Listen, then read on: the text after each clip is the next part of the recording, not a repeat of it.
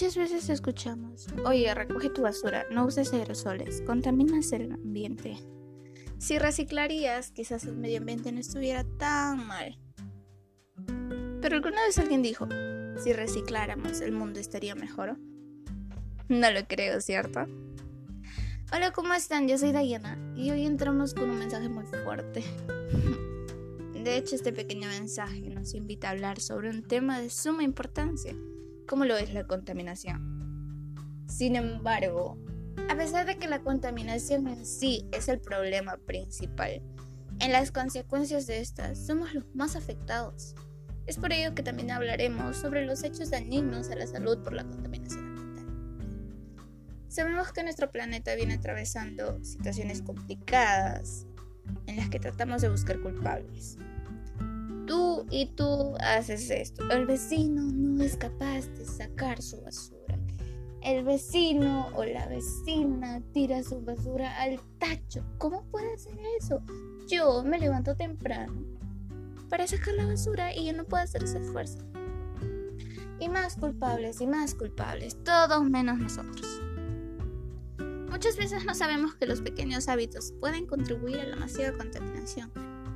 Y aunque no nos demos cuenta, esas formas de contaminar empiezan por nosotros mismos. Por ejemplo, cuando salimos a comprar, usamos muchas bolsas plásticas. Lamentablemente, no nos damos cuenta de ello hasta que llegamos a la casa. Encontramos bolsas, bolsas, bolsas alrededor de toda la vivienda. Otra de los hábitos que suman a la contaminación es la energía en la casa. No se preocupen, yo también he sido culpable por esta situación, debido a que en muchas ocasiones me he quedado dormida y he dejado, de verdad, he dejado los artefactos enchufados. Y al momento de despertarme, o bueno, mejor dicho, al momento de adquirir la boleta o el recibo de luz, sí se gasta demasiada energía. Por favor, no lo hagan. Porque sacar dinero del bolsillo también duele. otro de los hábitos es la manera en la que compramos nuestros productos.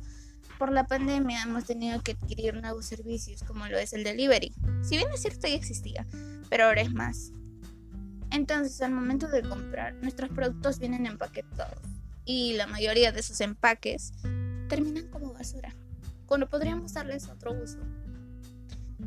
Entonces, en, en la parte de la comida, digo, está bien que quieras comer algo de afuera, o que te da pereza cocinar, pero que no se haga un hábito persistente porque a las finales tantas empaquetadoras simplemente vas a seguir acumulándolo y la vas a botar.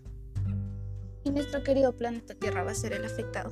Entonces, está bien comprar tu pollito a la hora al mes. Yo también lo hago, no te culpo, es delicioso. Pero también trata de, tratemos de, de cocinar en casa algunas recetas que quizás por falta de tiempo no lo podríamos haber hecho. Podríamos intentarlo. No sé. Yo siento que sí. Y aunque todos estos efectos mencionados parecen de poca importancia o que no afecten en nada, la verdad es que sí lo hacen.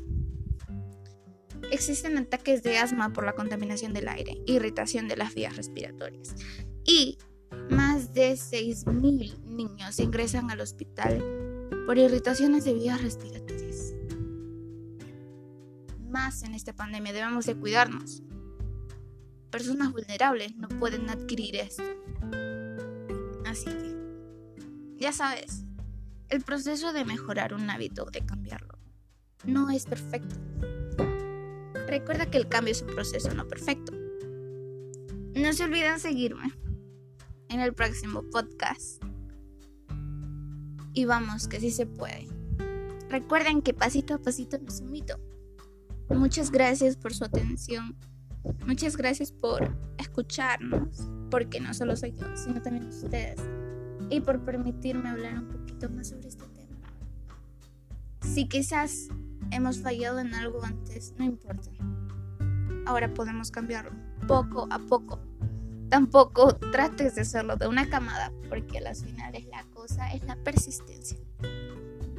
Adiós, cuídense.